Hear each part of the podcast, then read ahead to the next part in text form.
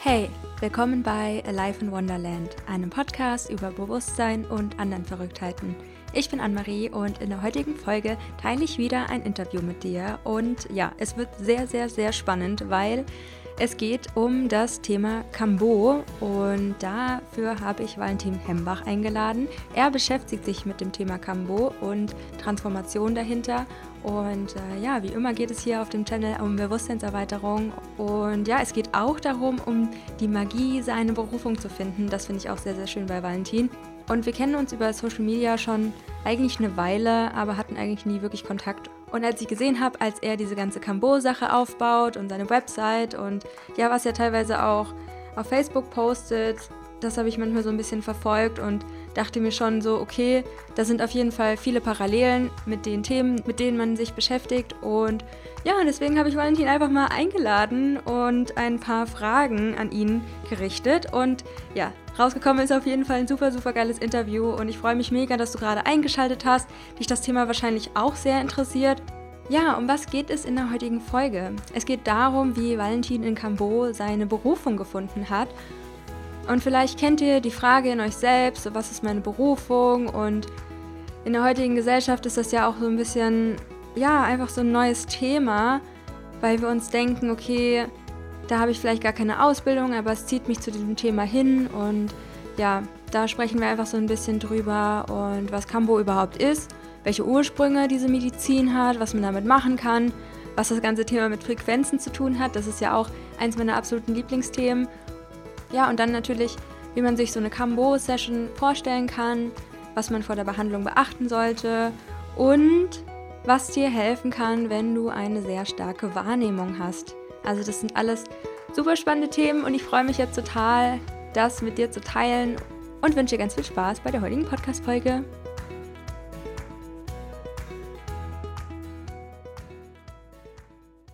Hallo miteinander und willkommen zu einem neuen Podcast hier bei Alive in Wonderland. Und ich habe wieder einen ganz tollen Gast parat. Und ich bin mega excited auf dieses Thema, weil seitdem ich das gehört habe, finde ich es einfach super spannend.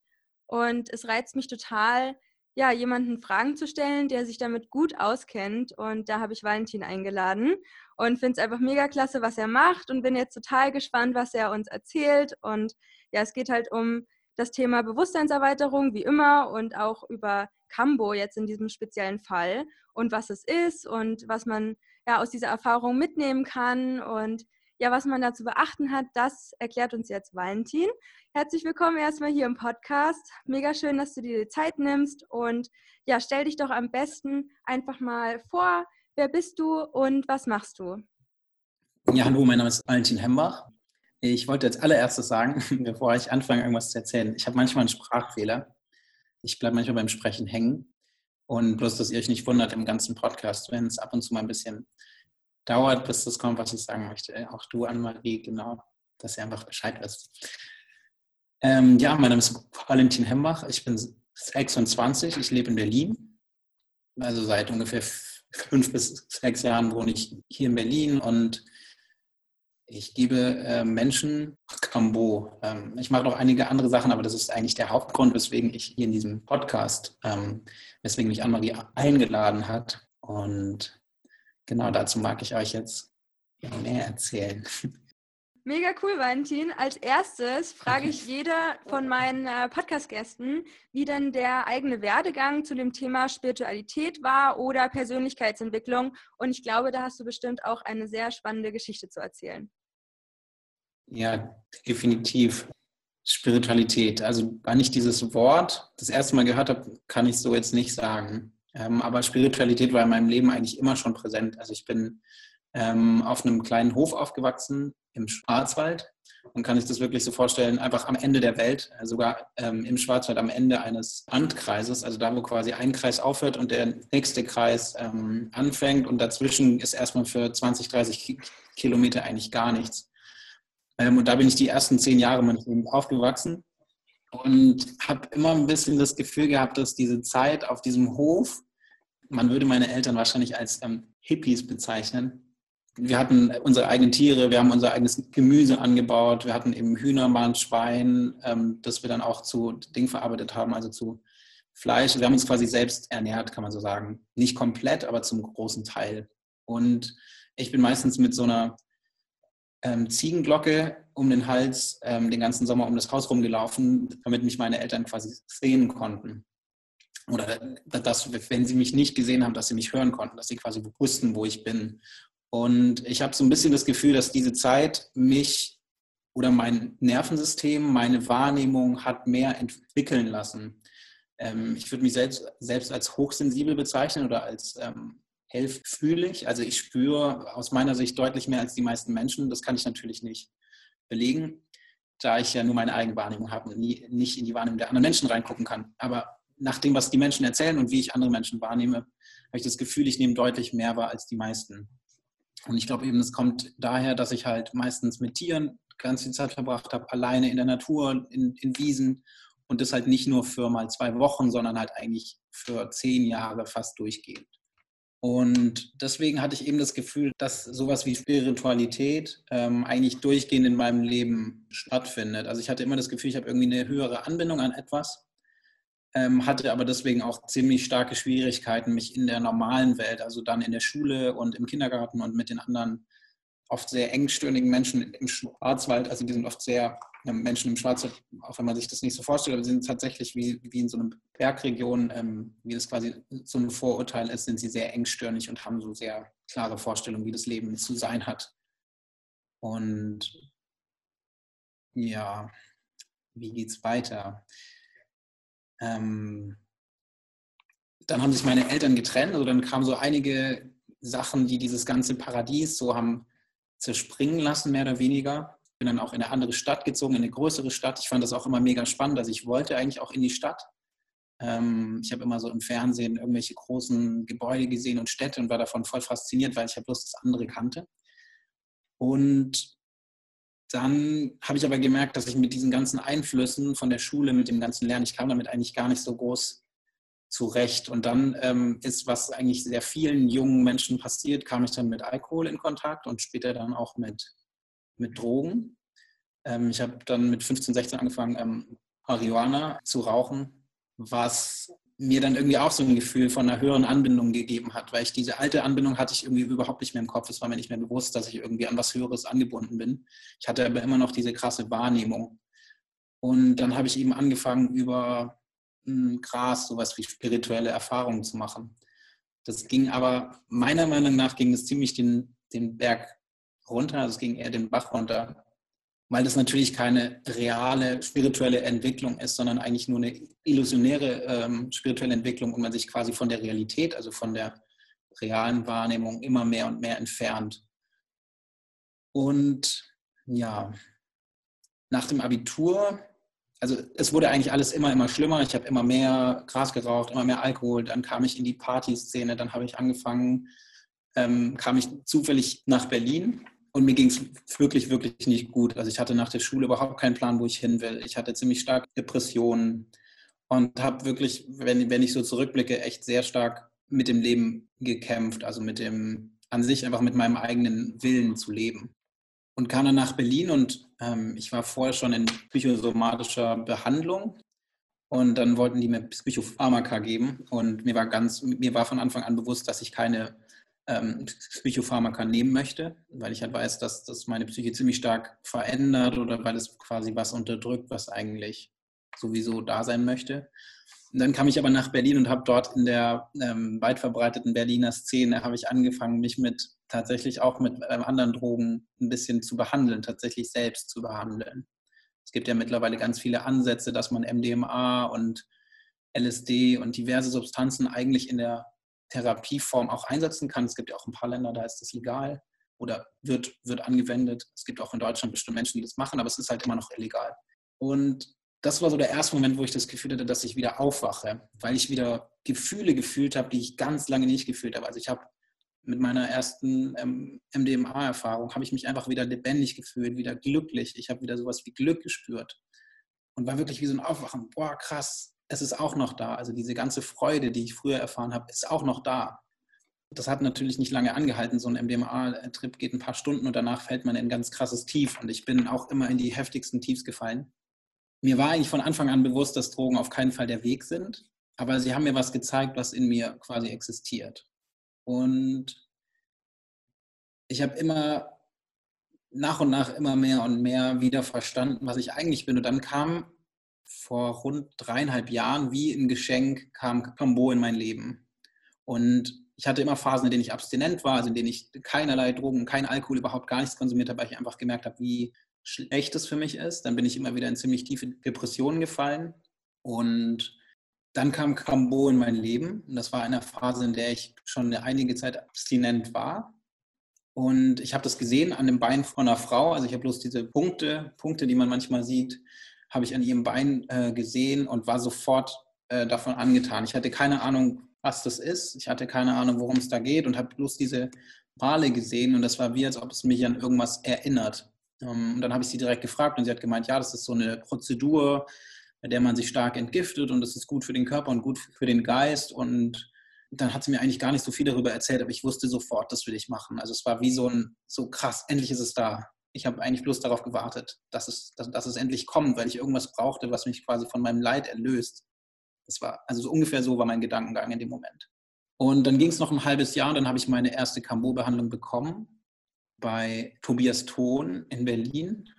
Der hatte damals in Berlin eine ziemlich große äh, Praxis, kann man sagen, wo er quasi mehrere Menschen am Tag mit Cambo behandelt hat. Ähm, ich kenne nicht so viele andere ähm, Menschen im deutschsprachigen Raum. Es gibt jemand in der Schweiz, aber im deutschsprachigen Raum war er für mich einer der Vorreiter, der mit Cambo gearbeitet hat. Dann hatte ich meine erste Cambo-Erfahrung und ich habe direkt in oder nach der ersten Erfahrung eigentlich gewusst, dass ich damit arbeiten möchte. Also es war, ich habe gar nicht lange darüber nachgedacht, ich habe einfach gewusst, krass, das ist endlich was in dieser, in dieser Welt, das macht Sinn. Es ist ganz einfach, es kann jeder bekommen. Und es, es hilft einem einfach aus dieser Illusion, also ich kann es jetzt in dem Moment einfach nur so sagen, ähm, in der ich gesteckt habe. Also es hat mir unglaublich geholfen und deswegen hatte ich natürlich dieses Gefühl, ich möchte damit auch anderen Menschen helfen. Quasi wieder aufzuwachen, sich wieder mehr lebendig zu fühlen, mehr bei sich selbst zu fühlen. Und ja, dann ging der Weg mit Cambo weiter. Ich habe dann nach einiger Zeit angefangen, mich selbst mit Cambo zu behandeln. Also ich habe diverse Cambo-Erfahrungen gemacht. Ich hatte zum Schluss mit einem Indio also mit jemand aus dem brasilianischen Regenwald, hatte ich eine Initiation, würde ich sagen, in der ich an einem Wochenende bis zu 18 Punkte Cambo bekommen habe. Menschen, die Cambo kennen, werden jetzt wahrscheinlich sagen, wow, 18 Punkte, das ist eine wirklich hohe Dosis. Und es war tatsächlich auch so. Also ich habe quasi, ich habe sehr, sehr tief mit dieser Medizin gearbeitet. Ähm, und ich habe eben vorher auch zu dem Schaman, der hier in Berlin äh, Cambo gegeben hat, ähm, habe ich ihm auch gesagt, ich möchte damit arbeiten. Also ich habe diesen starken Ruf, damit äh, arbeiten zu möchten. Und dann hat er quasi gesagt, okay, wenn du das wirklich willst, dann mal sehen, ob du das auch kannst. Also ob du überhaupt mit Cambo umgehen kannst. Und er hat mich da quasi initiiert. Und ich habe dann angefangen, selbst mich mit Cambo zu behandeln und habe von Anfang an das Gefühl gehabt, dass ich eigentlich nicht wirklich selber etwas tue, sondern dass ich eigentlich nur ein Diener bin. Also ich bin jemand, der etwas Höheres weitergibt an an andere Menschen. Also ich habe nie wirklich das Gefühl gehabt, dass ich gelernt habe, Kambo zu geben. Ähm, die eigentliche Technik ist sehr einfach. Man braucht ein bisschen Mut dafür und man braucht eine sehr, eine sehr starke Fähigkeit äh, zu beobachten, was passiert. Also man muss eine sehr hohe Aufnahme, Aufnahmefähigkeit besitzen und sehr schnell reagieren können. Also das Gefühl, dass ich wirklich jemals lernen musste, wie ich jemandem Kambo gebe, hatte ich bis heute nicht ich habe einfach das Gefühl, ich gebe Cambo. Also es ist einfach wie etwas, das mir passiert ist und ich gebe es einfach weiter. Genau. Irgendwie kommt mir da so ein Bild in den Kopf und zwar, dass das Gras einfach wächst und nicht versucht zu wachsen und dass man, ja, es fühlt sich so an, als wäre es was komplett Natürliches und was man gar nicht hinterfragen muss, sondern man gibt sich einfach so dem Prozess hin und das ist komplett in einem so drin und äh, man ist quasi der Kanal für eine Sache, die voll natürlich für einen selbst ist und man ähm, ja, gibt es einfach weiter und überlegt nicht da so wirklich drüber nach. Und äh, deswegen hast du vielleicht auch, auch automatisch so die Fähigkeit, dass es für dich ganz natürlich ist. Und oft ist es ja auch so, dass manche Sachen gar keine Ausbildung bedürfen, sondern man hat vielleicht einfach diese, ich nenne es jetzt mal Gabe oder das Geschenk oder das Calling zu einer Sache und es fühlt sich so natürlich an, und ähm, genau, erzähl erstmal weiter, was du sagen wolltest. Stimmt, ja, nee, das ist ein, ähm, das ist ein ziemlich spannender Punkt, weil in meinem Geist, also in meinem analytischen Teil, habe ich mich halt immer hinterfragt, kann ich das machen? Darf ich das überhaupt? Das ist gefährlich. Ich brauche eine Ausbildung. Ich muss irgendwo hinfahren und muss lernen, wie geht es. Ich muss in den Regenwald fahren. Da waren extrem viele Gedanken. Ich darf erst anderen Leuten Kambo geben, wenn ich im Dschungel gelernt habe, wie man Kambo gibt. Und das ist halt eine, eine Art und Weise zu denken, die wir in unserer westlichen Zivilisation oder in unserer Kultur extrem stark haben. Du musst erst etwas durch irgendeinen Prozess gehen, du musst ein offizielles Zertifikat haben, du musst bei einer Schule gewesen sein, damit du etwas machen kannst. Und es war ja nicht so, dass ich nicht durch eine gewisse Prüfung durchgegangen bin. Also die Art und Weise, wie ich mit Cambo gearbeitet habe, war, hat sich wahrscheinlich extrem unterschieden von den meisten Menschen, die mit Cambo arbeiten. Und ich bin aber weiter, ich habe weiter nachgeforscht und habe halt eben gefragt, wie kann es quasi sein, dass ich das Gefühl habe, dass ich was einfach unglaublich gut kann, obwohl ich es vorher noch nie gemacht habe. Wie kann es auch sein, dass ich es sehe? Ich sehe nur diese Punkte und weiß schon, ich möchte es machen. Ich werde einmal damit behandelt und ich weiß sofort, ich möchte damit arbeiten. Also so eine, so eine starke Attraktion, eine unglaubliche Anziehungskraft. Und dann habe ich mit Menschen hier ja natürlich darüber gesprochen und ähm, ich weiß nicht mehr, wer es gesagt hat, aber jemand hat mal zu mir gesagt, der auch mit Camo arbeitet, dass er glaubt, dass Menschen, die mit Cambo arbeiten, haben in vorherigen Leben schon mal mit Cambo gearbeitet. Das ist auch der Grund, warum sie es eigentlich gar nicht lernen müssen, sondern sie können es einfach und sie machen, sie geben das quasi weiter. Und ich kann aus meinem jetzigen Zustand, also aus meinem jetzigen Bewusstseinszustand, kann ich nicht beweisen oder kann ich nicht nahelegen, ob es vorherige Leben gab. Ich kann es tatsächlich einfach nicht, aber es wenn ich so darüber nachdenke, glaube ich, es ist wahrscheinlicher, dass es mehrere Leben gibt, als dass es nur ein einziges Leben gibt. Von dem her könnte ich mir tatsächlich vorstellen, dass ich schon öfter mit Cambo gearbeitet habe, also viel öfter, als ich es bis jetzt denke. Ja, und ich meine, wie sollen wir das denn auch beweisen können? Ich meine, es gibt halt nur Nahtoderfahrungen, ähm, was für mich auch irgendwo ein Beweis darstellt, dass da etwas ist, von dem Leute berichten und immer sehr ähnliche Berichte auch und vielleicht auch die eigenen Flashbacks auf ja, in verschiedenen Situationen, sei es jetzt auf verschiedenen Substanzen oder äh, vielleicht sogar Cambo oder ähm, ja, Psychedelika vor allem oder durch eine Breathwork-Session oder Meditation. Vielleicht haben einige Leute, die auch jetzt zuhören oder vielleicht auch wir beide schon sehr starke ähm, Verbindungen zu anderen Leben gehabt und wir uns ja auch durch dieses kritische Bewusstsein immer wieder fragen, okay, warum kommen diese Bilder? Warum sehe ich mich in einer anderen Kultur? Warum fühle ich mich da so zu Hause? Und dass jeder vielleicht auch schon mal so einen Punkt oder eine Situation in seinem Leben hatte, so, wo man einfach so ein Gefühl hatte und man kann es halt nicht richtig zuordnen. Und ich finde, ähm, was sind das, also reicht es nicht als Beweis, auch irgendwie darüber nachzudenken oder dem die Möglichkeit zu geben? Also ich, für mich ist das halt safe. Also safe klar, dass ich in der Zukunft und in der Ver Vergangenheit schon unendlich mal mich ausprobiert habe und ähm, ja, gelebt habe, keine Ahnung in welcher Form auch immer. Ähm, genau, aber das ist halt auch ähm, so witzig, wie unser einer Verstand halt so und so redet und dann gibt es halt auch noch diese andere Seite und ja, wie sich diese Seiten irgendwie ineinander verflechten oder verbinden und das ja auch, finde ich, so eine Art von äh, Bewusstseinserweiterung und Bewusstseinswandel in uns selbst, aber auch im Außen ist, einfach spannend darüber mal generell für sich nachzudenken, egal in welcher Position man da gerade ist. Okay, äh, cool. Dann äh, würde ich dich gerne mal fragen, was ist Cambo überhaupt? Vielleicht haben das viele Leute noch überhaupt nicht so gehört oder können sich darunter noch nicht so wirklich was vorstellen.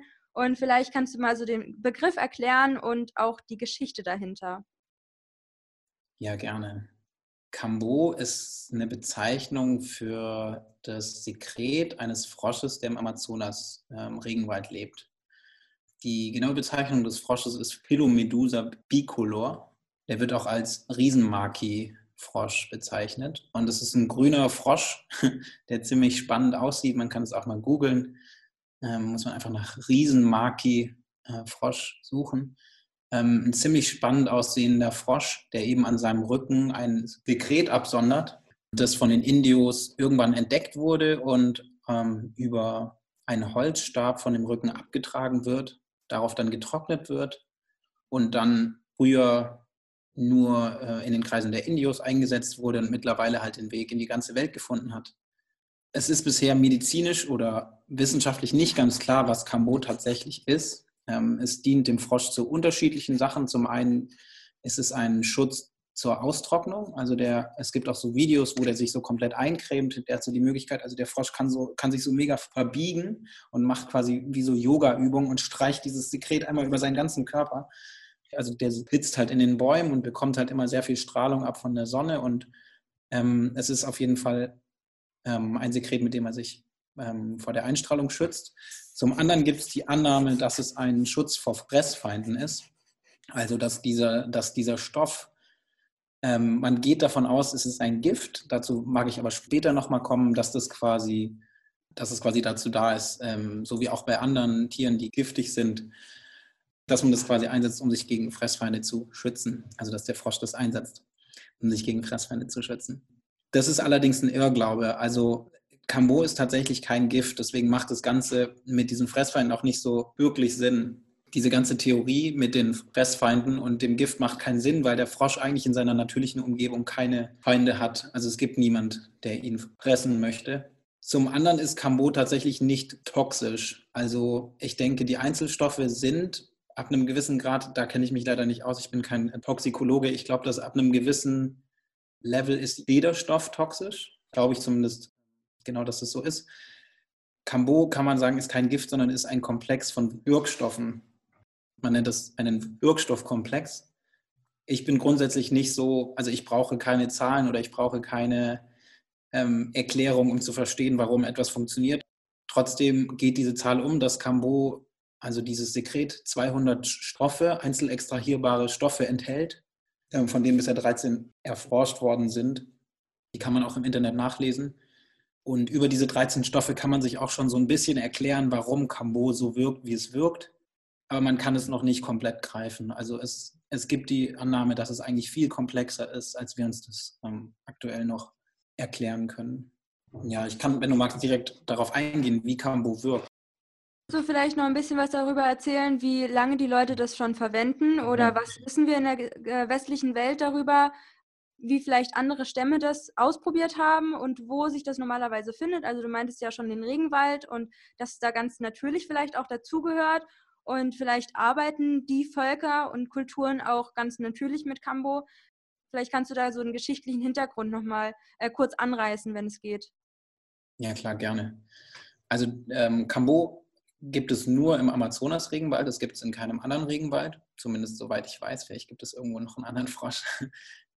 Und Kambo wird nach Annahmen von Forschern schon seit Jahrtausenden eingesetzt, ebenso solange es diese Kulturen gibt grundsätzlich kann man sagen, dass, die, dass diese Kulturen, also diese ähm, Stämme, ähm, Kambo einsetzen, um sich zu reinigen, also um allgemein so als Reinigungsritual.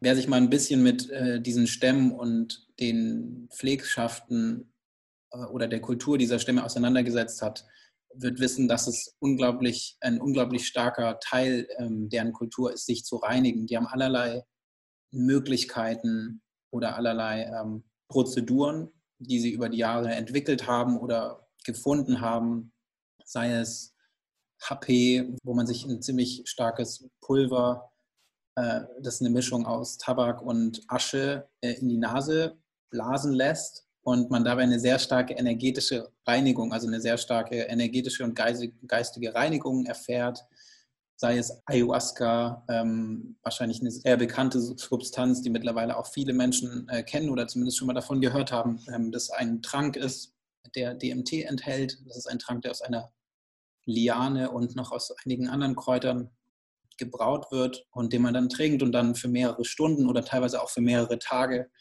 ähm, in so eine tiefe Trance fällt und dabei eben auch so ein Reinigungs- oder, oder ähm, Klärungsritual durchläuft und genau wie diese Substanzen ist auch Cambo ein Anteil davon. Also es ist quasi so, dass man sich das vorstellen kann. Die Indios nehmen einfach alles, was um sie rum in dieser extremen Hülle und Diversität des ähm, Regenwaldes halt ist, nehmen sie und können es für, ihr, für ihren Zweck und für ihre Verbindung und quasi auch das Leben im Einklang mit ihrer Umwelt quasi nutzen. Und man kann sich bis heute nicht so ganz erklären, woher die das eigentlich wissen, dass genau dieser Frosch, weil es gibt ähm, 23 Frösche, die alle so ähnlich aussehen wie dieser Frosch. Und wenn man nur einen falschen Frosch nimmt, kann es passieren, dass man daran stirbt oder dass man extrem krank wird. Also es gibt wirklich nur einen Frosch, der genau dieses Dekret quasi produziert, obwohl es in seinem Lebensraum ganz viele Frösche gibt, die sehr ähnlich aussehen wie er. Meine Idee dazu, ich war tatsächlich selbst noch nie im Regenwald, ähm, zumindest nicht in dem Regenwald im Amazonasgebiet. Meine, meine Annahme dazu ist, dass diese Menschen in diesen Stämmen einfach eine ganz andere Wahrnehmung haben als wir. Wir Menschen im westlichen Kulturkreis, wir wenn ich es genau sagen darf, wie ich sagen würde, wir sind eigentlich in einem kollektiven Schlafzustand. Also wir ähm, schlafen eigentlich die ganze Zeit. Und man geht quasi davon aus, und da gibt es sogar ähm, einige Wissenschaftler, die das sagen, dass sowohl die Menschen unserer Vorzeit, also die ähm, Menschen in der Steinzeit, die Menschen, die viel eher in Kontakt mit der Natur gelebt haben und auch die Menschen, die jetzt noch im, im Amazonas-Regenwald in einer stärkeren Verbindung mit der Natur sind, eigentlich viel mehr mitbekommen. Also sie sind viel wacher was mich auch darin bestärkt, dass ich die ersten zehn Jahre relativ wenig Reizeinflüsse hatte und auch deswegen sich mein Nervensystem besser ausbilden konnte und ich einfach viel mehr Dinge wahrnehme ähm, als andere. Und es gibt eben die Annahme, dass die Menschen halt in diesen Trance-Zuständen auf Ayahuasca und ähm, auch anderen Substanzen einfach gesagt bekommen haben aus einer höheren Instanz, du musst diesen Frosch dort und dort pflücken und so, so, so kam es dann quasi dazu. Kambu wird eben eingesetzt, um sich zu reinigen. Meistens wird er auch nicht getrocknet, sondern die machen es direkt von dem Frosch auf die Menschen oder innerhalb von einem Tag. Das heißt, es ist deutlich stärker, als ähm, wenn es bei uns quasi ähm, einige tausend Kilometer ähm, hinter sich hat und eventuell auch, auch, ein, auch ein halbes Jahr irgendwo liegt oder so. Und wofür die das noch einsetzen, ist, um sich vor der Jagd quasi zu stärken, weil Kambo sowohl die Sinneswahrnehmung ähm, extrem schärft. Also man kann, kann besser sehen, man kann besser hören, wahrscheinlich auch riechen. Also einfach alle Formen der sensorischen Wahrnehmung werden geschärft. Und die machen das so vor, vor der Jagd, um sich eben darauf auf die Jagd vorzubereiten, um besser jagen zu können. Und danach, um sich von dem schlechten, wir würden sagen Karma oder im, im Indischen würde man sagen, sich von dem schlechten Karma des äh, Tötens zu befreien. Die Indios nennen das Panema. Also alles, was man an schlechten Taten macht, und dazu gehört eben auch Töten, auch wenn das ähm, fürs Überleben in dem Fall gut ist, aber trotzdem ist es eine Tat, die man eigentlich nicht machen sollte. Es wäre besser, wenn man nicht töten müsste. Deswegen befreien die sich quasi danach von diesem Panema, von dieser dort sogenannten grauen Wolke. Also die beschreiben das quasi so, dass wenn man viel Panema auf, ähm, sich auflädt, weil man eben viele schlechte Sachen macht, sich schlecht ernährt, ähm, schlecht mit anderen Menschen umgeht, eine Frequenz hat, die nicht so hoch schwingt, dass man irgendwann wie so eine graue Wolke, wie so einen grauen Schleier um sich herum hat. Und die beschreiben eben, dass Kambo diesen Schleier wieder von einem entfernt. Ich wollte nämlich auch witzigerweise gerade auf das Thema Frequenz ähm, eingehen, ähm, weil ich mir das immer so vorstelle, dass wenn man, sagen wir mal, eine Kambo-Behandlung hat die, äh, der Frosch hat eine bestimmte Frequenz und die ist sehr hoch schwingend und dass ich quasi mich verbinde mit der Frequenz von dem Frosch, indem ich ähm, Kambo zum Beispiel initiiert bekomme.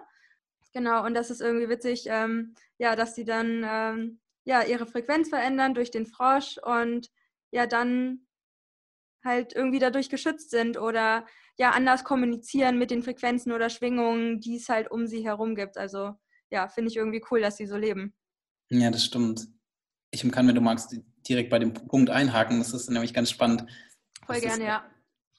Wie kann man sich erklären, dass Cambo wirkt? Also man kann zum einen natürlich, wie wir im, wie wir im europäischen oder im westlichen Raum, man kann es mit der Diagnose machen. Also hier gibt es ja immer eine Diagnose, das heißt, die Ärzte haben einen Patienten und dann untersuchen sie den und von einem Arzt zum anderen und der Arzt sagt, du hast jetzt diese Diagnose, das heißt, du hast Krankheit XY. Ähm, es gibt immer einen Namen dafür und eine gewisse Krankheit braucht immer gewisse Symptome, dass du sagen kannst, das ist die und die Krankheit. Es gibt mittlerweile diverse Ansätze, dass diese Ansicht, also es gibt sehr viele Menschen, die diese Ansicht kritisieren und sagen, dass Krankheit in sich eigentlich viel komplexer ist. Oder kann man eigentlich auch sagen, viel einfacher, weil die Medizin ähm, ist in sich sehr kompliziert. Und dafür Hypothesen ja quasi. Genau, das ist genau. Nicht die absolute Wahrheit, so wie man das vielleicht denken könnte, wenn ein Arzt sagt, du hast Krankheit XY, dann denke ich ja, okay, der hat recht. aber wir beschäftigen uns ja auch damit, ähm, was könnte noch sein. Also dass es vielleicht auch keine Form von Wahrheit gibt und dass vielleicht Krankheit äh, von dir herauskommt. Genau, also es, es, kommt ein bisschen auf den, auf den, ich würde sagen, es kommt ein bisschen auf den Blickwinkel an. Mhm. Weil ich mag gar nicht sagen, dass es ganz viele Ärzte gibt, die über Jahre geforscht haben und die haben halt rausgefunden, es gibt ein gewisses Symptom und dieses Symptom tritt immer, immer und wieder auf. Und deswegen hat er genannt, okay, wir nennen das jetzt das Asperger-Syndrom. Das mag ich gar nicht negieren, weil diese Menschen tun auch nur die beste Arbeit, die sie quasi tun können. Ich glaube, es gibt aber viel einfachere Mechanismen, Krankheit zu sehen, nämlich eben, wie du sagst, in dem Bild der Frequenzen. Also es ist eine gewisse Schwingung, in der man sich aufhält. Genauso habe ich mir Cambo eigentlich immer erklärt. Und so erkläre ich mir eigentlich auch unsere Welt ganz oft. Es sind einfach unterschiedliche Felder, unterschiedliche Frequenzebenen, in denen man sich aufhält. Wenn man sich unsere Welt anschaut, würde ich oft sagen, wenn ich nach draußen gehe auf die Straße und ich sehe die Autos und ich sehe die Menschen, dann würde ich als erstes sagen, wenn ich einfach so schaue, okay, das ist eine recht tiefe Frequenz. Also schwingt alles irgendwie sehr nieder, alle bewegen sich so langsam, sind so ein bisschen träge, kommen von der Arbeit, ich muss noch einkaufen, ich muss noch dies machen, ich muss noch das machen. Also die Energie, die in unserer Gesellschaft vorherrscht, ist, wenn man sich die Menschen mal wirklich genau anschaut und nicht online irgendwo ist, das ist natürlich wieder so eine Parallelwelt, das ist wieder eine ganz andere Frequenz, schwingen wir eigentlich alle sehr niedrig. Und wie du schon gesagt hast, Cambo ist eine sehr hochschwingende Frequenz. Also jeder, der Cambo erfahren hat und jeder, der Cambo erfahren wird, wird merken, das allererste, was passiert, wenn man Cambo bekommt, ist, der Körper fängt an, wie zu vibrieren. Also es ist wie so ein Kribbeln, das, das den ganzen Körper durchfährt. Ähm, Im ersten Moment finden Menschen das auch noch sehr angenehm und merken so, wow, das ist warm, das ist schön, da, da ähm, kommt quasi was in Bewegung. Und das, was dann passiert, ja, ist dann nicht mehr so angenehm. Genau, da kann ich, wenn du magst, später auch noch drauf eingehen. Oder? Ja, voll. Ähm, ja, wie läuft so eine Camo-Session ab? Also wie ist da Set und Setting und äh, wie muss man sich vorbereiten? Vielleicht auch ähm, eine bestimmte Ernährung ähm, einhalten, davor oder danach? Also wie sieht so eine Session aus? Genau, eine Cambo-Behandlung fängt idealerweise, wenn man die jetzt quasi einfach macht, weil man, man ist im Allgemeinen relativ gesund, also man hat kein, keine stärkere Krankheit, die irgendwie schnell behandelt werden muss das gibt es manchmal auch, dass Menschen einen sehr hohen Leidensdruck haben und eben ganz schnell eine Kambo-Behandlung brauchen. Gehen wir davon aus, dass, dass jemand, der komplett gesund ist, eine Kambo-Behandlung machen will, dann fängt die Sitzung eigentlich schon zwei Wochen vorher an, nämlich dass man anfängt, seine Ernährung umzustellen, ähm, nach Möglichkeit auf vegane Ernährung. Für Menschen, die quasi alles essen, hat sich so ein bisschen einge, eingegliedert, dass man das so ein bisschen ähm, staffelt, also eine Woche vegetarisch, eine Woche vegan. Und in den drei Tagen möglichst vor der äh, Camo-Sitzung äh, macht es Sinn, auf alles, was irgendwie extrem reizt, zu verzichten. Also das ist ähm, Salz, Zucker, ähm, starke Säuren, also Essig, ähm, nicht zu fettig ähm, sich zu ernähren. Also alles, was grundsätzlich eher schwierig zu verdauen ist. Also auch Weizen, Produkte mit Mehl. Ich kann es auch, also ich kann es wieder besser erklären über die Frequenzen, dass man eben versucht, über die Nahrung seine eigene Frequenz vor der Camo-Behandlung schon zu erhöhen. Genau, über alles, was man quasi in sich reintut. Kein Alkohol, keine Drogen. Okay, ich wollte nämlich gerade fragen, wie ist es so mit Psychedelika oder vielleicht Gras rauchen oder ja, irgendwie am besten gar keine Substanzen, die in irgendeiner Weise mich verfälschen, sage ich jetzt mal? Da ist wieder der Punkt, können die Menschen das? Es gibt eben Menschen, die Cambo machen, weil sie eben Probleme haben mit Drogen, also weil sie eine, eine Suchtproblematik haben. Und es gibt manche Menschen, die können einfach nicht aufhören, ähm, Gras zu rauchen oder auch Zigaretten zu rauchen, weil die sind so dran gewöhnt, morgens ihren Joint zu rauchen oder abends ihren Joint, äh, Joint zu rauchen. Auch da gilt, wenn möglich, darauf verzichten. Man kann es eigentlich immer so sehen, ähm, ich, ich mag diese Ansicht irgendwie, alles, worauf du eigentlich so auch am liebsten verzichten würdest, weil du eigentlich weißt, dass es dir nicht gut tut, darauf solltest du vor Camo verzichten. Und nach Möglichkeit auch danach, weil es ist ja im Endeffekt so alles, was wir uns antun, von dem wir eigentlich genau wissen, dass es uns nicht so gut tut oder dass es uns verändert, sollten wir eigentlich ähm, sein lassen.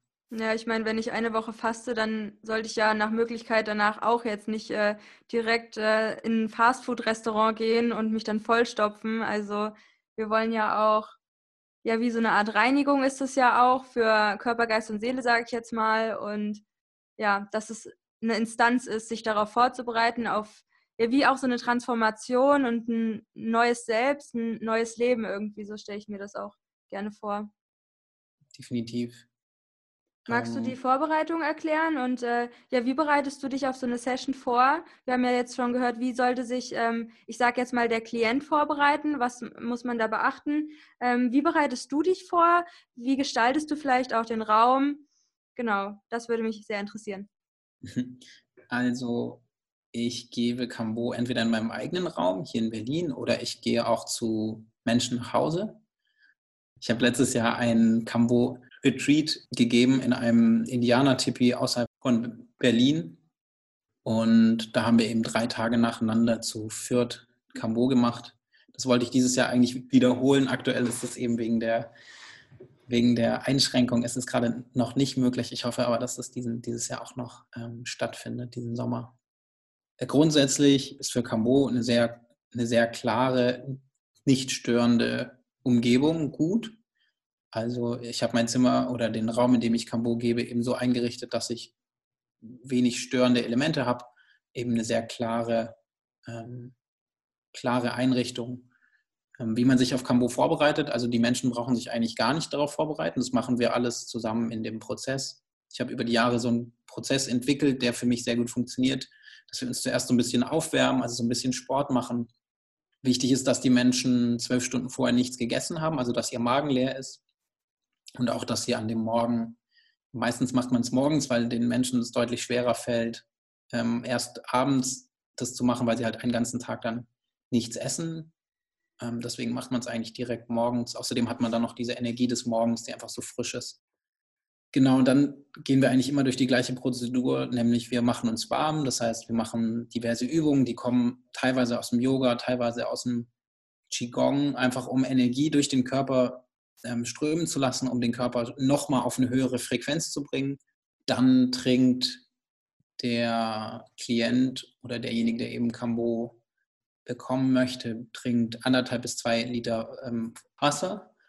Und dann gehen wir nochmal in, so eine, äh, in so eine Einkehr, wo sowohl mein Gegenüber als auch ich nochmal aussprechen können, was gerade so da ist. Wir können uns nochmal darauf eintunen, was gerade wichtig ist, was möchte ich in meinem Leben, was möchte ich gehen lassen, was möchte ich einladen. Also nochmal so eine innere Einkehr, die man dann auch ausspricht, also wie ein Gebet. Und dann geht es eigentlich auch schon los, dass ich eben das Kambo auftrage auf die Haut.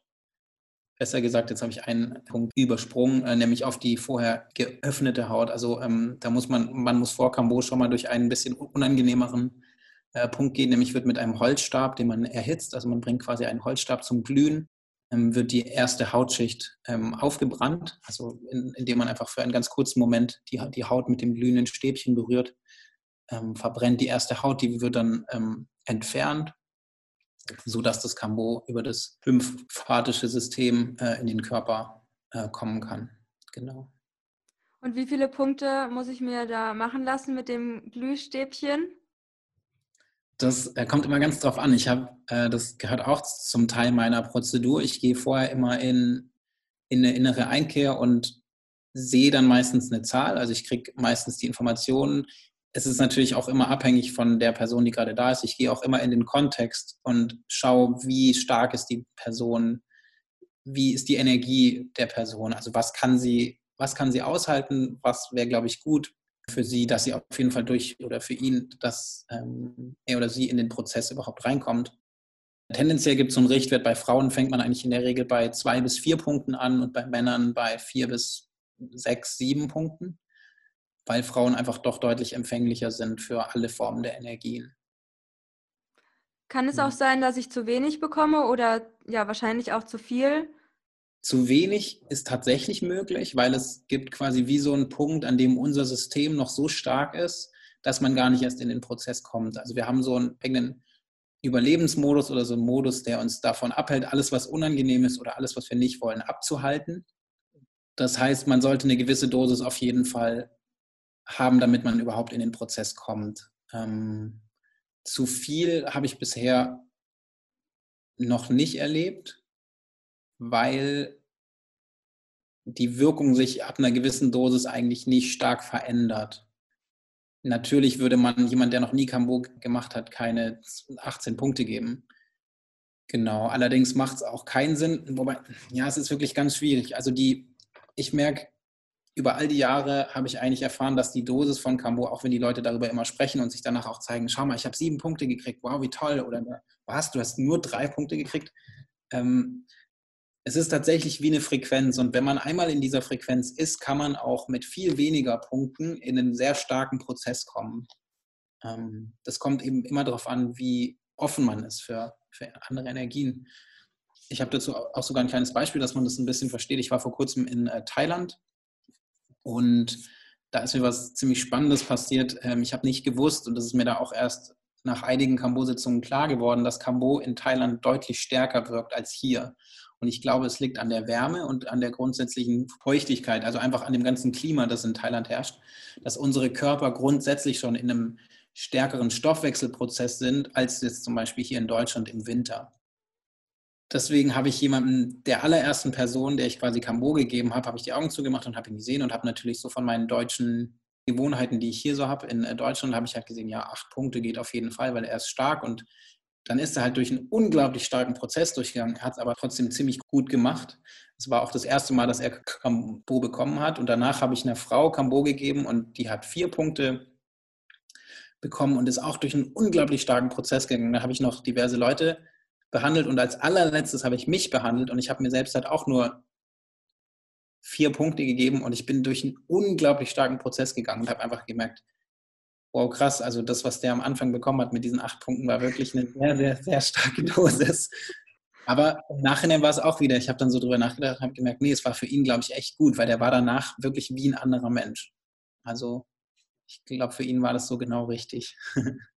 Ja, man kann ja auch davon ausgehen, vielleicht, ähm, dass er genau das gebraucht hat, vielleicht, ähm, dass es genauso gekommen ist, wie man zwar vielleicht nicht erwartet hat, aber dass er das irgendwie so gebraucht hat und der Körper so und so reagiert. Und ja, ähm, spannend auf jeden Fall auch nochmal später auf diesen Transformationsprozess einzugehen und wie das alles sich entwickelt in der Session. Vielleicht äh, können wir als erstes über deine erste Cambo-Erfahrung sprechen. Wie war die? Mm, die war super. Ich kann mich sogar noch nicht genau daran erinnern. Also die war, ich bin nachts mit dem Bus aus, aus dem Süden von Deutschland. Ich war in Freiburg oder in der Nähe von Freiburg und bin mit dem Fernbus einmal ganz durch Deutschland gefahren und am nächsten Tag hatte ich um elf die Cambo-Sitzung ähm, in Berlin. Und an die Sitzung selbst kann ich mich nicht mehr so erinnern. Ich weiß nur, dass der Tobias Thon danach zu mir gesagt hat, ähm, ich habe irgendwie sieben Liter Wasser getrunken. Also ich habe in dieser Cambo-Sitzung sieben Liter Wasser getrunken. Insgesamt was für die meisten Menschen trinken, wenn's, wenn sie viel trinken, drei bis vier Liter Wasser in der ganzen Sitzung. Und das ist schon viel. Und ich hatte halt sieben Liter getrunken. Und ich kann mich noch danach erinnern, dass ich danach bin danach durch Friedrichshain spazieren gegangen im Park und ich habe gesungen und ich habe getanzt und ich war so gut drauf. Also ich hatte danach eine unglaublich positive Energie. Also ich habe wirklich direkt gemerkt, wie dieses ganze alte, das alte unangenehme Graue ist einfach so von mir abgefallen und ich war danach einfach extrem gut drauf. Ich habe äh, immer gehört und ähm, ich habe mir so einen kleinen Bericht angeguckt im Internet und ähm, dann kotzen immer alle und äh, lassen ganz viel los und ähm, ja, zeigt sich dann natürlich auch in Erbrechen. Wie war das so für dich? Und muss man da nicht richtig oft pinkeln gehen? Also das ist auch so meine Befürchtung. Was ist, wenn ich, ähm, keine Ahnung, ganz viel kotzen muss oder mich unwohl fühle beim Kotzen oder auf Toilette muss, e-, egal in welcher Variante? Bin ich da überhaupt in der Verfassung, auf die Toilette zu gehen? Wie ist das? Genau, also ich ähm, spreche das vorher mit, mit den Menschen auch durch, weil es ist natürlich ist natürlich vorab klar, ähm, dass der Körper anfängt, sich zu entgiften oder dass der Körper in einen Prozess kommt, in dem er Dinge abstoßen will, sowohl energetischer Natur als auch tatsächlich physischer Natur. Eine der häufigsten Dinge, die passiert, ist eben, dass man das Wasser, das man vorher getrunken hat, man trinkt eh relativ viel Wasser. Man kann das Wasser auch austauschen durch, ähm, es gibt sowohl eine Möglichkeit, das durch einen Kartoffelsud, also dass man quasi Kartoffeln kocht und daraus so ein Sud quasi macht, oder auch einen Papayasud, wenn man quasi sagt, dass die Menschen, äh, dass die Menschen, dass der Körper ähm, über die Stärke, die in, sowohl in der Papaya als auch der Kartoffel drin ist, die ganzen Toxine besser abgeben kann. Es geht aber auch einfach mit normalem Wasser. Genau, das heißt, man spuckt sehr viel aus und man kann auch, indem man wieder nachtrinkt, dem Körper wieder neuen Stoff geben, über den er quasi wieder ausspucken kann. Das heißt, man kommt, wenn man das sehr effizient machen will, kommt man in so einen Prozess, in dem man immer wieder nachtrinkt und immer wieder ausspuckt. Es gibt die Möglichkeit, dass Menschen, die sehr starke Darmprobleme haben oder Magenprobleme, dass die auch aufs Klo gehen müssen und eben unten raus entgiften. Ich bin eigentlich immer bei den Leuten dabei. Also ich gehe oft auch aufs Klo mit und bleibe einfach bei den Menschen, weil sie tatsächlich in einem Zustand sind, in dem sie sich oft schwach fühlen, in dem sie sich auch wünschen, dass jemand dabei ist. Es gibt aber oft auch Menschen, die einfach ganz klar sagen, nein, ich mag jetzt allein aufs Klo gehen. Und wenn die das auch klar kommunizieren können, dann mache ich mir eigentlich auch keine Sorgen, dass ihnen irgendwas passiert, dass sie umkippen oder dass sie bewusstlos werden. Ich habe aber natürlich in dem gesamten Prozess immer meine komplette Aufmerksamkeit bei den Menschen. Also nicht, während die auf, während die auf dem Klo sind, fange ich an, an meinem Handy irgendwelche E-Mails zu checken. Also auf gar keinen Fall. Ich bin natürlich zu 100 Prozent mit meiner Aufmerksamkeit bei denen, bis der Prozess ganz abgeschlossen ist. Und was auch sehr, sehr spannend ist, ist ein Phänomen, das bei Frauen passiert, nämlich, dass sie durch ihr Gebärmutter ähm, energetisch entgiften. Also es kommt tatsächlich ganz oft vor, äh, also ganz oft ist jetzt übertrieben, aber es ist doch häufiger vorgekommen, dass Frauen das Gefühl haben, dass sie ganz starke Schmerzen haben in ihrem Unterleib. Und es ist auch einmal vorgekommen, dass eine Frau wie das Gefühl hatte, dass sie quasi etwas gebärt, also dass sie quasi sich auch wirklich in so eine Position gesetzt hat, in der, in der es quasi aussieht, als ob sie jetzt gleich ein Kind auf die Welt bringt, obwohl sie natürlich nicht schwanger war. Und danach also auch durch einen sehr, sehr starken emotionalen Prozess gegangen ist und danach wirklich das Gefühl hatte, boah, krass, ich habe gerade eine Energie aus meinem Körper geboren oder halt aus meinem Körper ja, entlassen. Genau. Ich glaube auch ähm, ganz viel negative Emotionen stecken vielleicht auch in ja, unserem Sakralchakra generell oder in unserer Gebärmutter und indem wir uns damit verbinden, können wir vielleicht auch schon mal das Bewusstsein so auf unsere Gebärmutter lenken oder unsere Joni generell so als Wesen auch irgendwie in uns nochmal. Ja, vielleicht hat man da auch viele Traumata erlebt in seiner Vergangenheit und das ist dann halt eine super Möglichkeit, energetisch zu heilen, auch körperlich zu heilen. Und äh, ich meine, wenn man seine Periode hat, lässt die Gebärmutter ja auch quasi vieles los und äh, da geht man ja auch durch einen emotionalen Prozess öfters. Ja, finde ich spannend. Ja definitiv. Ich glaube auch, dass es einfach ein Energiekanal ist, der in Frauen existiert, mit dem sie sowohl, sowohl Energien aufnehmen können, als auch Energien abgeben können. Sie können ja damit Leben erschaffen, also sie können ja damit gebären. Und ich glaube aber eben auch, dass da sowohl im ganzen Körper als auch halt besonders da in diesen Energiekanälen sich negativ Energien, Emotionen sammeln können und die dann eben auch aus dem Körper raus, ähm, rauskommen können, wenn man, wenn man sich eben dafür öffnet. Ja, voll die schöne Möglichkeit. Ja, wie hat es denn dein ganzes Leben beeinflusst? Also das ist ja wahrscheinlich eine Substanz gewesen, die dein komplettes Leben auf den Kopf gestellt hat, in sehr positiver Weise. Vielleicht kannst du da uns einen Einblick geben, inwiefern hat Cambo dein Leben verändert und welche Erkenntnisse konntest du daraus vielleicht auch ziehen? Ja, das ist eine ziemlich spannende Frage. Grundsätzlich hat Cambo mein Leben massiv verändert. Also ähm, ich würde sagen, es gibt in meinem Leben eigentlich keine Sache von außen, keine Substanz, keine Energie von außen, die mein Leben so massiv verändert hat wie Cambo. Zum einen eben meinen eigenen transformativen Prozess, als auch die, die Tatsache, dass ich jetzt damit arbeite, das heißt auch Menschen unterstütze, ebenfalls ähm, ihr Leben zu transformieren. Cambo hat mir unglaublich geholfen, mein, meine, meine Thematik der Sucht äh, anzugucken und aufzuarbeiten Cambos kann eine sehr starke Falle sein für Menschen, die quasi Suchtthematiken haben, weil Cambo ist eine äh, Sache, die nicht zu uns gehört. Das ist etwas, das wir uns von außen zuführen. Das heißt, die Tendenz bei Menschen, die sowieso äh, affin sind mit Sucht, mit Substanzen, neigen dazu, in der eigentlichen Sache, die sie heilt, wieder etwas zu suchen, also wieder in eine Struktur der Sucht zu fallen. Und ich beobachte das bei ganz vielen, sowohl bei Schamanen als auch bei Neo-Schamanen, ich nenne immer die Menschen, die quasi in unserer westlichen Welt anfangen, diese Arbeit der Schamanen zu übernehmen und zu teilen, nenne ich irgendwie Neo-Schamanen, dass die anfangen, ihre Suchtthematiken zu replacen, also zu ersetzen mit Frappé oder Cambo. Oder DMT, also dass viele ja irgendwie, keine Ahnung, damit angeben, genau. in Anführungsstrichen, oh, ich hatte schon 80 Ayahuasca-Sessions, so. Genau. Ja. Hm. Und das ist unglaublich gefährlich und das bringt mich eigentlich auch, also es ist nicht gefährlich, aber es ist nicht sonderlich zielführend. Ähm, ich glaube, es kann ab an einem gewissen Punkt auch tatsächlich gefährlich werden, weil die Substanzen, mit denen man ähm, experimentiert, mit denen man ähm, sich selber in andere Bewusstseinszustände bringt, sehr starke Substanzen sind. Und umso mehr sollte man sich selber immer dabei hinterfragen, warum mache ich das jetzt gerade und wie oft mache ich das? Und ist es nicht die Möglichkeit, dass ich eigentlich wieder genau in die gleiche Falle äh, getreten bin, in die ich vorher gefallen bin mit Zucker oder mit Rauchen oder mit Alkohol oder mit Süßigkeiten. Immer wenn es mir nicht gut geht, mache ich jetzt halt Cambo, anstatt dass ich eine rauche oder so.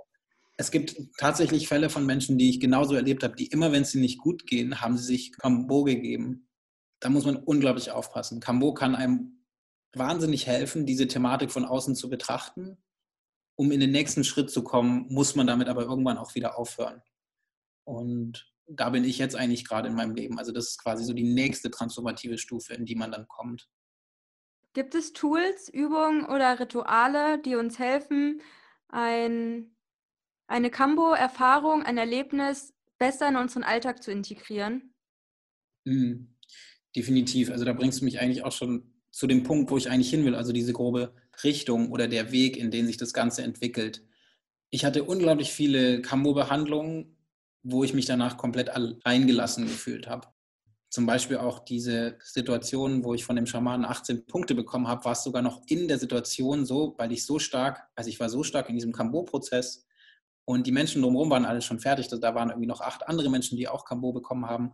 Und ich lag auf dem Boden und habe mich erbrochen und war noch so voll im Prozess. Und die Leute drumherum standen da und haben einfach so geredet und haben sich unterhalten. Und ähm, mhm das fand ich in dem Moment wirklich schon besonders krass, weil ich dachte, okay, gibt es nicht irgendjemand, der vielleicht sich darüber Gedanken macht, wie es mir gerade geht oder so? Das war schon eine besonders krasse Situation.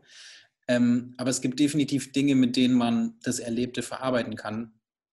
Und das ist zum einen sozialer Kontakt, also dass man, nachdem man mit Cambo äh, gearbeitet hat, sich erstmal zurückzieht. Die ersten paar Stunden nach Cambo und vielleicht auch den ersten Tag ist es ziemlich gut, wenn man sich in sein, in sein eigenes Feld zurückzieht.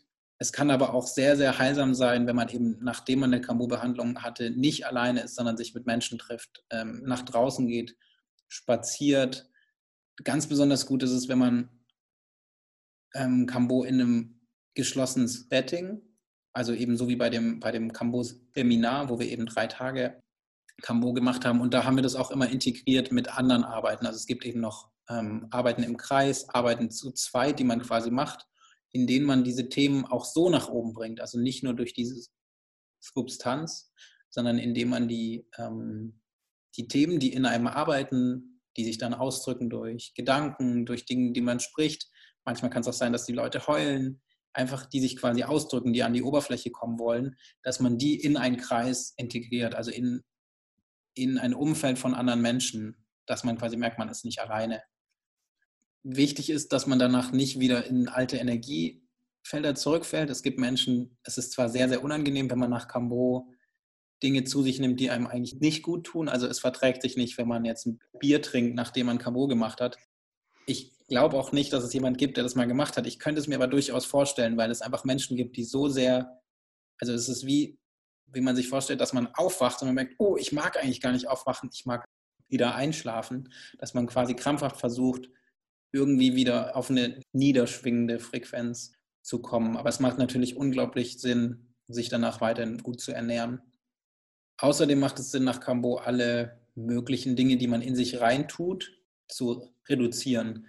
Das heißt, alles, was man konsumiert, eben sei es Essen, sei es andere Dinge, die man konsumiert und eben auch das Internet, also darauf will ich eben gerade zu sprechen kommen, Internet, Lesen, Filme, alles, was man so an Informationen von außen bekommt, sollte man eigentlich danach erstmal sein lassen, auch wenn es in unserer Welt mittlerweile ziemlich schwer geworden ist, nicht auf ein Handy zu gucken, ja. ähm, einige Tage.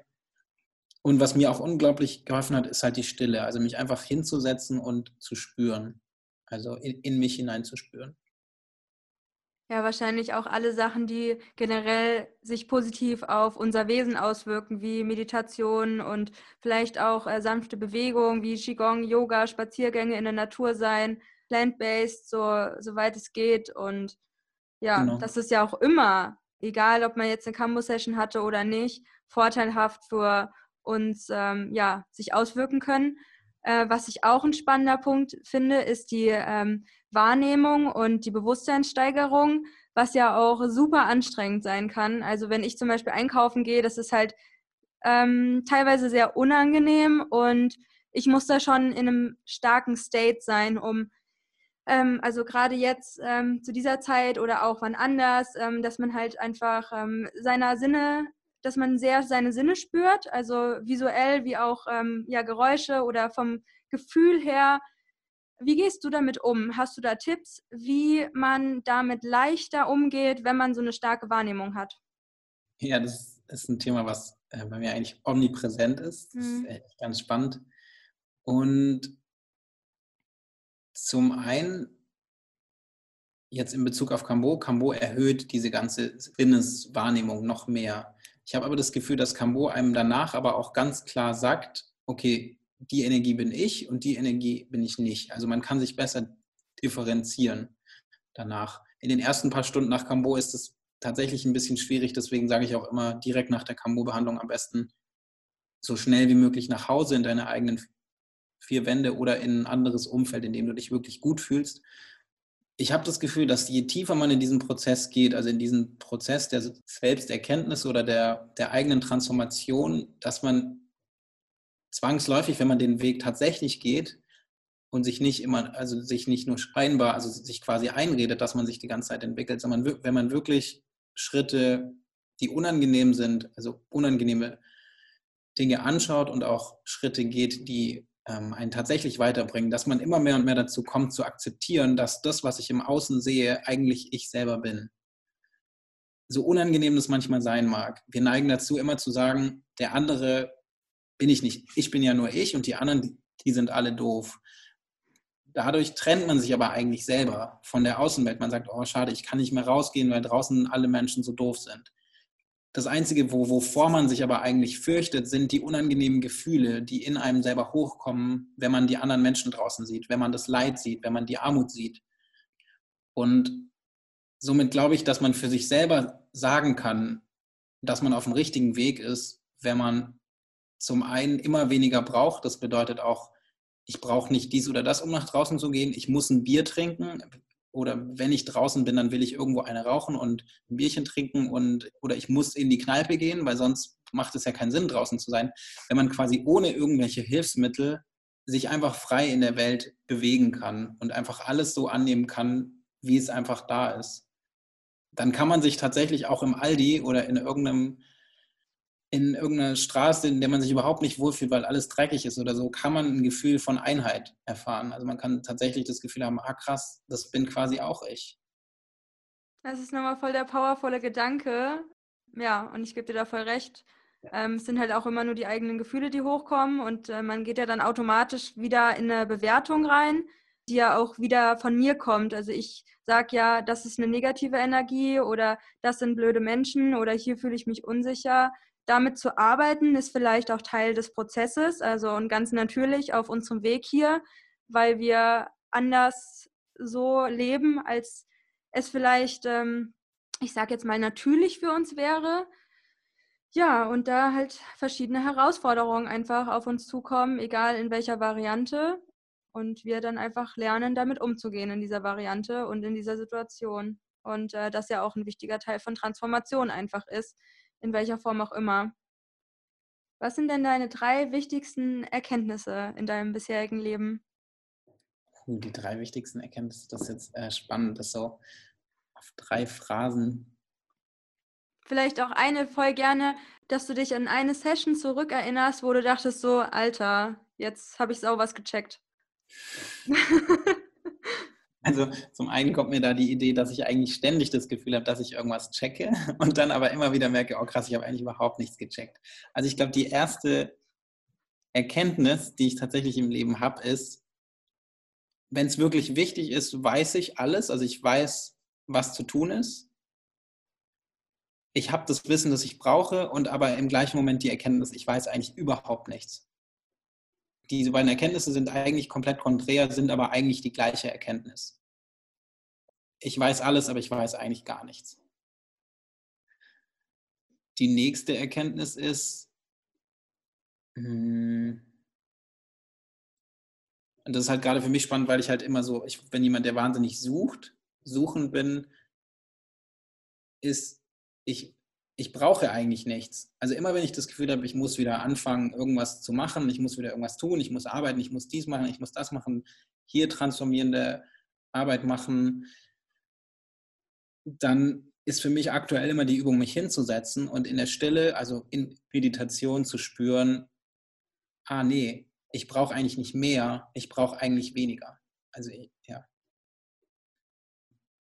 Ja, was ist die dritte Erkenntnis? Hm, die dritte Erkenntnis ist wahrscheinlich, dass, das ist lustig, wenn man sich sogar logisch herleiten kann, dass eigentlich alles Liebe ist. Also alles, was wir erfahren in unserer Welt, in unserer Wahrnehmung, ist eigentlich Liebe. Und wenn es das nicht ist, ist es eigentlich nur das, das Fehlen von Liebe. Aber selbst das ist an dem Punkt mh, hm, die Liebe. Ich, ähm, ich versuche mal ein Beispiel äh, zu bringen. Wie gesagt, man geht auf die Straße und da ist jemand, der ist total schlecht gelaunt. Und man, man sieht diesen Menschen und der ist in aller Öffentlichkeit so richtig schlecht gelaunt. Und ich war vor kurzem hier am Kanal in Berlin und da war ein Mann, der hat seinen Hund so schlecht behandelt. Der hat den Hund so richtig komm jetzt her, du, du Scheißvieh, hat ihn so richtig angeschrien.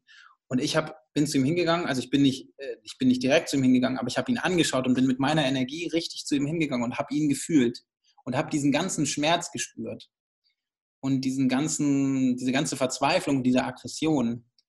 Und ich habe aber eigentlich gespürt, dass das in dem Moment eigentlich nur der Versuch ist, ist so dieses ähm, krampfhafte Festhalten daran, immer noch alles richtig zu machen. Und wahrscheinlich hat er halt so ein anstrengendes Leben und mit seiner Freundin Probleme, mit seinem Hund Probleme, alles ist die ganze Zeit nur anstrengend. Er macht einen Job, den er eigentlich nicht will. Also er ist in so einer Situation, die für ihn so belastend ist, dass er aber trotzdem noch weitermacht. Das heißt, das ist in dem Moment eigentlich das, was er an Liebe geben kann. Es sieht zwar im ersten Moment überhaupt nicht aus wie Liebe, aber es ist das, was er quasi ja, dass er immer noch weitermacht und immer noch weiter alles gibt, was er kann, auch wenn es natürlich ganz anders gehen könnte, also wenn er mit viel weniger Stress ein Leben führen könnte. Und ähm, ja, so mache ich das eigentlich auch in letzter Zeit, dass ich halt immer mehr dahin gehe, wo es eigentlich richtig unangenehm ist. Ich sehe irgendjemand auf der Straße und anstatt ihn zu verurteilen, zu sagen, oh, das ist aber ein Idiot, gehe ich hin und versuche tiefer zu gehen und tiefer zu spüren, wie, warum ist dieser Mensch so? Ja. Voll schön, da so Mitgefühl hinbringen. Ähm, ja, und auch wieder diese Einheit zu sehen in uns allen. Ja. Voll genau. schön. Genau. Ähm, ja, dann, äh, ich glaube, das wäre es jetzt erstmal mit meinen Fragen. Ich fand es super, super spannend und äh, ja, auch ähm, mega cooles Thema einfach. Vielleicht kannst du noch ein paar Worte zu dir sagen, wie man dich findet, ähm, wer vielleicht auch die richtige Person ist, in Anführungsstrichen, die dich vielleicht aufsuchen könnte. Also wem ist Cambo generell zu empfehlen, genau, und wie man dich findet und ähm, aufsuchen kann. ja, also ich äh, spreche jetzt einfach dich an, äh, dich, den Zuhörer. Prinzipiell kannst du mich ähm, jederzeit bei äh, sowohl bei Social Media finden, also bei ähm, Facebook und, und, Instagram unter Valentin Hembach und bei Instagram mit einem Unterstrich, Valentin Unterstrich Hembach. Und ich habe auch eine Homepage, valentinhembach.de. Die sehr schön aussieht. Vielen Dank, ja, da habe ich mir sehr viel Mühe gegeben. Ähm, ja, du kannst mich grundsätzlich kontaktieren, wenn du Interesse hast, Transformation in dein Leben zu bringen. Also wenn du das Gefühl hast, da wo du stehst, kommst du mit deinen eigenen Mitteln nicht weiter. Gerade in Bezug auf Cambo kannst du mich kontaktieren, wenn du das Gefühl hast, du hast ein Problem mit Substanzen, also du hast ein Problem mit äh, Drogen, du hast, eine, du hast äh, das ständige Gefühl, dass du dich selber eigentlich eher zerstörst, als dich selber aufleben zu lassen. Ich kann da komplett nachfühlen, weil ich habe auch jahrelang das betrieben. Ich fand es viel einfacher, mich selbst zu zerstören und zu boykottieren, ähm, anstatt mich selber aufblühen zu lassen. Ähm, Cambo hat enorme Fähigkeiten, einen aus diesem Kreislauf des, des äh, Drogenkonsumierens und Alkoholkonsumierens und auch andere Dinge, Zucker, alle möglichen Dinge, die einen eigentlich auf einer niederen Frequenz lassen, hat Cambo eine unglaubliche Fähigkeit, dich in die Liebe zu bringen, also in die Selbstliebe. Ähm, auch wenn man sich nicht vorstellen kann, jemand, der jeden Tag sein Joint raucht, für den ist es gut, ähm, weil der unter dieser ganzen Decke, die er sich aufgebaut hat, irgendwo was hat, was so schmerzhaft ist, dass er das nicht fühlen möchte. Deswegen ist für ihn der Joint das Einzige, was ihm noch hilft. Es gibt aber die Möglichkeit, sowohl mit dem Joint aufzuhören, als auch diese ganzen Decken abzuarbeiten und ein viel echteres Leben, ein viel unkomplizierteres Leben ähm, zu leben. Und ja, dann kannst du mich auch kontaktieren, wenn du auch nicht unbedingt so Interesse hast an Cambo, weil ich auch, ähm, das ist eben mein eigener Weg, den ich gehe. Wie kann ich ähm, mich transformieren ohne eine Substanz, also ohne die Hilfe von außen? Und da, da biete ich eben noch zwei andere Sachen an. Zum einen mache ich hier in Berlin eben einen, ähm, einen ähm, Kreis. Aktuell weiß ich noch nicht, wann er das nächste Mal wieder stattfindet, wegen der Corona-Geschichte. Aber das ist dann auch auf meiner Homepage zu finden. Und ich arbeite auch mit Menschen am Körper. Also ich habe eine, eine Technik, mit denen ich Menschen massiere oder mit der ich dich auch massieren könnte, wo man quasi auf einer viel sanfteren Ebene sich selbst erfahren kann. Also Menschen, die vielleicht nicht so eine extreme Keule brauchen wie Cambo, um bei sich selbst anzukommen, sondern die eigentlich mit sich selbst schon ganz gut sind und in einer viel sanfteren Art und Weise sich selbst erfahren wollen, hm, gibt es eine Technik, mit der man auch ähm, den Körper und sich selbst ziemlich gut kennenlernen kann. Ja. Cool, richtig spannend. Ja, alle Links auf jeden Fall, wie immer, in den Show Notes. Und dann danke ich dir auf jeden Fall schon mal fürs Gespräch, Valentin. Ja, ich wollte mich an der Stelle auch noch bei dir bedanken, Anne-Marie. Ich finde es ganz, ganz toll, dass du, ähm, dass du das machst, dass, dass du diesen Podcast machst. Und da mag ich noch eine ganz kurze Geschichte erzählen. Ähm, als du mich angeschrieben hattest, ich weiß nicht mehr über welchen Kanal, du hattest mich irgendwo angeschrieben und in dem Moment, in dem ich diese Nachricht gelesen habe, hatte ich halt Tränen in den Augen, oh. weil, weil ich ähm, ich war gerade an dem Punkt, ich bin gerade dabei, eben das mehr nach außen zu tragen, dass ich Cambo gebe. Ich habe das eigentlich bisher alles immer so ein bisschen im Stillen gehalten. Ich habe nicht viel bei Social Media gemacht, ähm, habe meine Homepage auch nicht wirklich aufgebaut und so. Also ich habe mich irgendwie gar nicht drum gekümmert und dann habe ich mir endlich diesen, diesen Ruck gegeben und habe gesagt, so, ich trete jetzt mit dem, was ich weiß und mit dem, was ich kann, an die Außenwelt und dann hast du mich ziemlich zeitgleich angeschrieben und hast gesagt, hey, dass du das ganz toll findest, dass ich das mache. Und dann habe ich so gedacht, ähm, ich hatte so ein bisschen das Gefühl, dass die ganze Welt gegen mich ist äh, vorher. Ich habe so gedacht, ich bin quasi so allein mit meinem Geschenk und niemand will das eigentlich haben und ich muss so voll dagegen kämpfen. Und dann kommst du auf mich zu und bietest mir quasi an, ähm, das mit der Welt zu, zu teilen. Und das hat mich so unglaublich berührt, dass ich gemerkt habe, krass, ich bin gar nicht allein, sondern es gibt noch andere Menschen und deren Fähigkeit ist was ganz anderes, nämlich zum Beispiel Dinge zu teilen. Und das ist eben deine Fähigkeit. Und äh, ja, da mag ich dich weiter ermutigen und ähm, hoffe, dass du das auch weitermachen kannst, den Menschen solche tollen Themen zur Verfügung zu stellen. Auf jeden Fall, ja, und dass du auch diese tollen Transformationsprozesse ja, unterstützt und ähm, damit die Welt zu einem schön hochschwingenden Ort machst, so was unsere Message, glaube ich, einfach ist von, von unserer Arbeit, ja.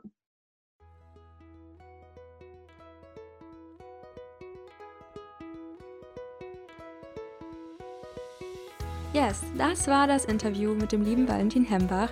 Valentin, vielen, vielen, vielen Dank nochmal an dich für diese mega tolle Interviewfolge.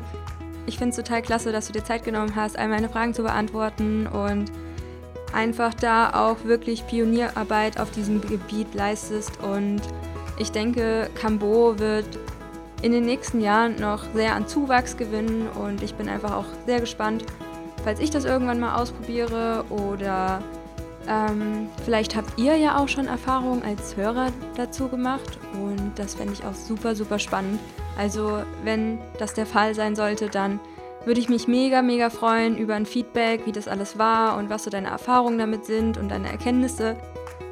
Gerne unter dem Post zur heutigen Podcast-Folge bei Instagram. Und wer Valentin kontaktieren möchte, der findet auf jeden Fall alle Informationen zu ihm in den Show Notes, also die Website und den Instagram-Kanal. Und ja, ihr könnt ihm bestimmt jederzeit gerne schreiben, ähm, sei es jetzt zum Thema Transformation oder Cambo an sich. Ja, und ich freue mich einfach mega, dass Valentin seine Berufung darin gefunden hat und ja, wer Interesse hat, ja, meldet euch einfach bei ihm. Und ich glaube, das war's jetzt von meiner Seite erstmal. Vielen, vielen Dank, dass du dich für das Thema interessierst, dass du den Podcast hörst, dass du deine Erkenntnisse mit uns teilst. Und ich würde mich natürlich mega, mega freuen, wenn du bei Instagram vorbeischaust oder mir auf iTunes eine 5-Sterne-Bewertung für diesen Podcast gibst. Damit können wir noch mehr Leute erreichen für die tollen Themen der Bewusstseinserweiterung. Und ja, vielen, vielen Dank, dass du da bist, dass du dir die Folge angehört hast. Und das war's jetzt, wirklich. Ich wünsche euch noch einen wundervollen Tag, wo auch immer ihr seid. Laufend Leid, Anne-Marie.